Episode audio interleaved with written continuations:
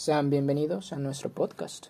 A continuación, Kimberly María Ruiz, Rebeca Yasmín Barrientos, Melanie Yesenia Bonilla y su servidor, Stephen Santelis, estudiantes de primer año de la carrera de Psicología de la UNAM León, presentaremos brevemente, como evaluación final del componente de comportamiento social, sobre el neomarxismo. Dentro de este podcast planeamos analizar el impacto y relación entre la Escuela de Frankfurt y el marxismo. Igualmente, identificar principales discrepancias entre el neomarxismo y otras corrientes de pensamiento.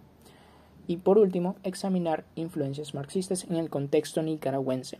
Todo esto con el objetivo general de reconocer las ideas principales de la corriente de pensamiento del neomarxismo para lograr un mejor entendimiento del impacto del mismo en el comportamiento de la sociedad.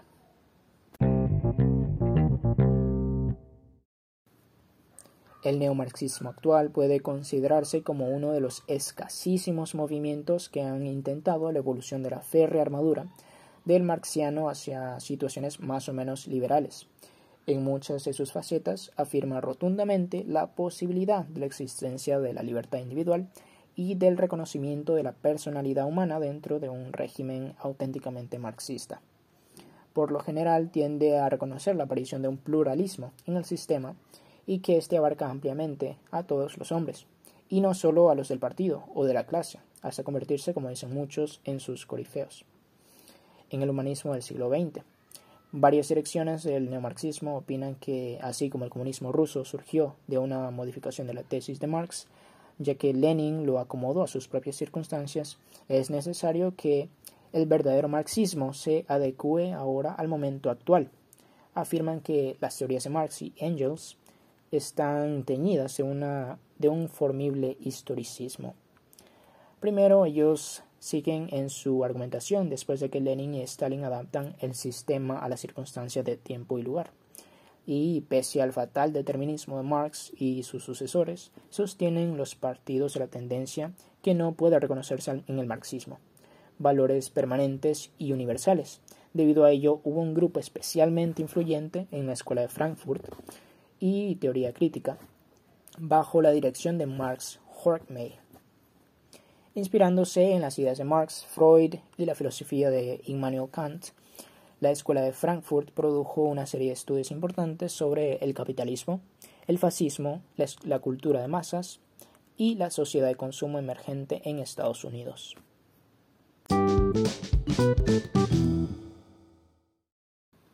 El neomarxismo en relación con el pensamiento marxista es un conjunto de corrientes de pensamiento del siglo XX que se remonta en sus principios a los primeros escritos de Marx, anteriores a las influencias de Engels, y que rechaza o matiza el determinismo económico que percibió Marx en los escritos posteriores, prefiriendo hacer hincapié en aspectos psicológicos, sociológicos y culturales. Los neomarxistas parten de la existencia de una reciprocidad entre estructura y superestructura, que constituye precisamente el proceso dialéctico real.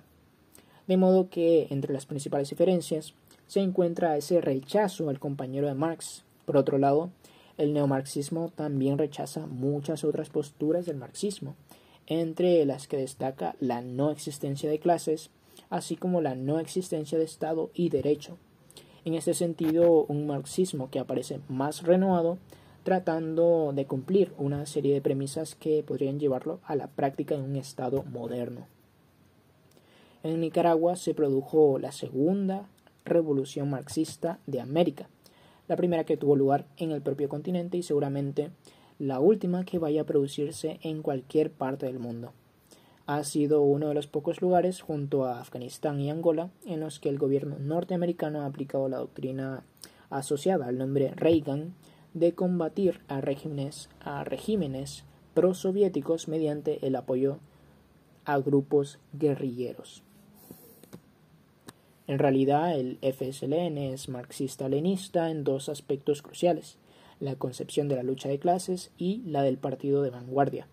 Por lo demás, ha demostrado una notable flexibilidad táctica y un escaso interés por los aspectos teóricos del marxismo ortodoxo. Alcanzado ya el poder, Bayardo Arce, miembro del directorio nacional del FSLN, ha afirmado que el sandinismo es la aplicación del marxismo-leninismo a la realidad nicaragüense y al mismo tiempo ha revelado el principal motivo por el que los sandinistas victoriosos han tendido a evitar tales definiciones, al añadir que desafortunadamente la gente tiende a pensar en el Kremlin en cuanto oye la palabra marxismo. Pero la cuestión esencial es que los sandinistas fueron capaces de combinar el objetivo estratégico de concentrar todo el poder en sus manos con una amplitud en las alianzas en las alianzas tácticas, que fue un factor decisivo en su victoria. El único intelectual que logró desarrollar un análisis sólido de los fundamentos teóricos del marxismo y de las posibilidades y limitaciones de su aplicación en un país como Nicaragua fue Alejandro Serrano Caldera. En su libro La permanencia de Carlos Marx, publicado en 1983, Serrano Caldera ofrece una visión humanista de la obra de Marx, orientada a iluminar el posible sentido del marxismo en sociedades como Nicaragua. Es una clara crítica al cientificismo ingenuo que dominaba el pensamiento del marxismo nicaragüense. Serrano Caldera señalaba que no solamente era importante para el cientista social analizar el proceso revolucionario a las luces de las ciencias sociales, sino analizar las ciencias sociales y sus categorías a las luces de la experiencia revolucionaria para extraer la experiencia histórica.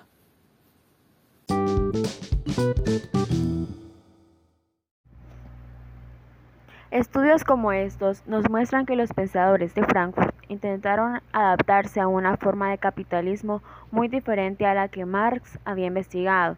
Al mismo tiempo empezaba a desvanecerse la visión optimista de una revolución de la clase obrera, a medida que parecían acumularse los obstáculos para su puesta en marcha en las sociedades capitalistas basadas en el consumo. El último teórico crítico que ejerció cierta influencia en la sociología es el filósofo alemán Jürgen Habermas, que pertenece a una corriente filosófica denominada la teoría crítica que se desarrolla en Alemania a lo largo del siglo XX y cuyo objetivo central es investigar la relación entre las ciencias sociales y las ideologías, intentando mostrar que en cualquier actividad humana y la ciencia siempre hay detrás intereses desarrolló una teoría de la acción comunicativa que tiene en, base, en su base la razón comunicativa o dialógica como la alternativa a la racionalidad instrumental. El punto de partida de Habermas es la comunicación. La comunicación es un hecho fundamentado en la vida de los seres humanos en cualquier época y lugar. La comunicación está inserta en una racionalidad la razón comunicativa que nos permite comprender la comprensión y dimensión social del ser humano desde unas claves muy distintas a las que plantean muchos científicos sociales. La afirmación fundamental es esta. Si los seres humanos fueran irremediablemente egoístas y la única racionalidad fuera la instrumental, la comunicación no existiría o de existir habría desaparecido. Podemos comprender esto a través de tres aspectos fundamentales. En primer lugar, la comunicación requiere un compromiso recíproco con la verdad o la validez de los que se dice. Todos sabemos que existen muchas situaciones en las que mentir es beneficioso, pero en una sociedad en la que la mentira fuera habitual, la comunicación dejaría de existir. ¿Para qué voy a escuchar lo que alguien me dice si sé que probablemente miento? Esto revela que la comunicación es una actividad cooperativa basada en la confianza mutua.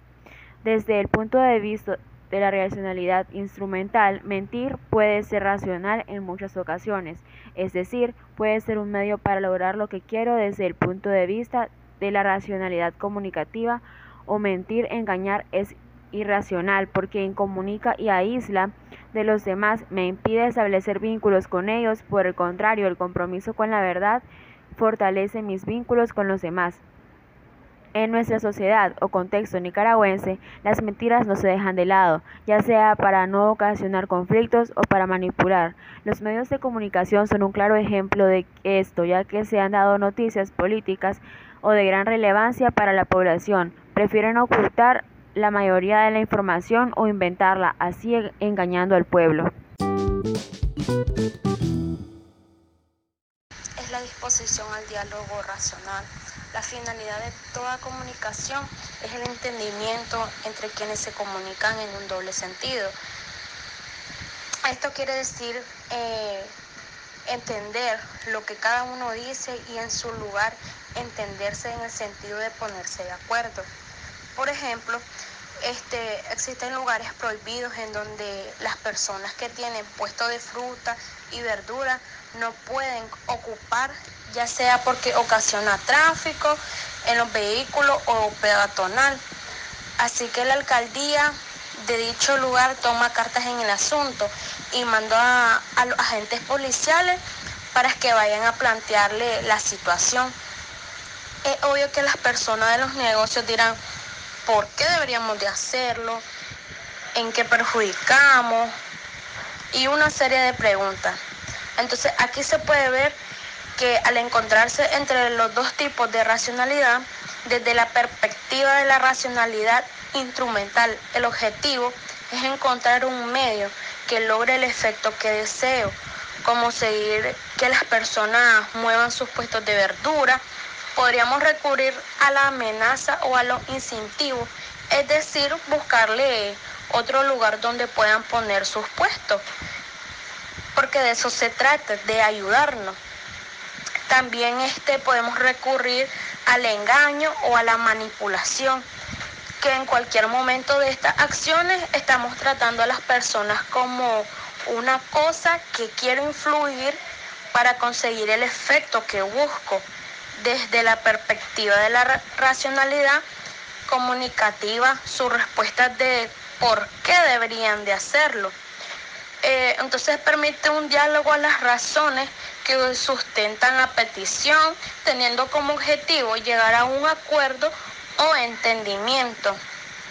Eh, pues el diálogo de este tipo no es influir en las personas, sino en convencerlas, porque efectivamente se tienen buenas razones para exigir el cambio del lugar de su puesto o el transcurso del diálogo. Puede ser que las personas convenzan a los agentes de policía con sus razones.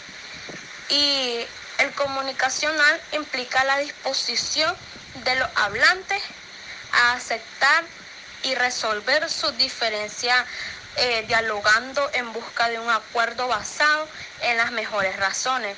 Evidentemente, el acuerdo no siempre será de una totalidad posible. Eh, en, otro, en el tercer aspecto, es considerar que el diálogo racional es el modelo ideal de la relación social entre personas. Es un diálogo racional, las personas establecen un tipo de relación en la que se reconoce mutuamente como sujetos libres e iguales. Por lo que el objetivo del diálogo es convencer, no, no cuestionar ni manipular.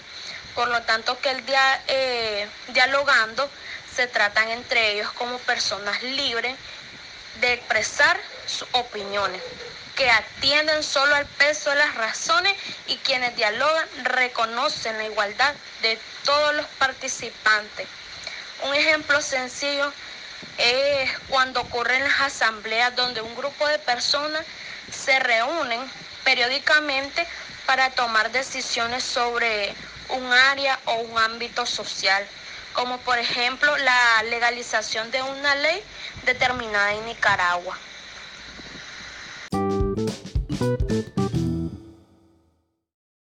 Pero en multitud de ocasiones sostiene que las relaciones asimétricas de poder de la sociedad funcionan sistemáticamente para distorsionar dicha comunicación, provocando malentendidos fundamentales y una falta de debate genuino y de comunicación.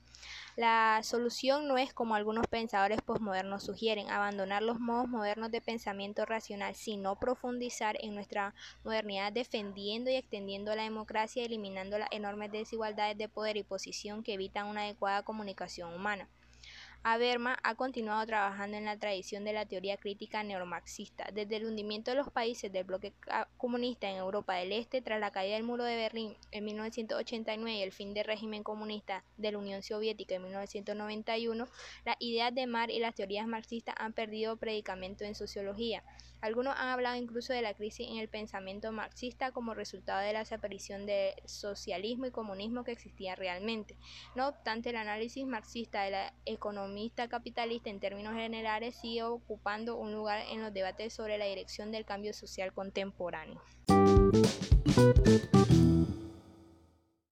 En conclusión, tras el fracaso de las clases obreras europeas para derrocar el capitalismo y establecer el comunismo, el marxismo y su valor fueron puestos en duda, sufriendo transformaciones hasta que se desarrollaron otras formas de pensamiento como el neomarxismo. Ante esto, la Escuela de Frankfurt produjo una serie de estudios importantes sobre el capitalismo, el fascismo, la cultura de masa y la sociedad de consumo emergente en Estados Unidos. Por otra parte, Eber Marcuse escribió El hombre unidimensional que permitía distinguir entre la necesidad humana verdadera y una multitud de necesidades falsas producidas por la forma consumista del capitalismo industrial. Muchos pensadores trataron de adaptarse al capitalismo y la clase obrera perdió esperanza de derrocar este mismo, siendo la solución a todo esto el profundizar en nuestra modernidad defendiendo y extendiendo la democracia y eliminando las enormes desigualdades de poder y posición que evita una adecuada comunicación humana. Pese a esto, aún hoy en día el análisis marxista de las economías capitalistas sigue ocupando un lugar en los debates sobre la dirección del cambio social contemporáneo.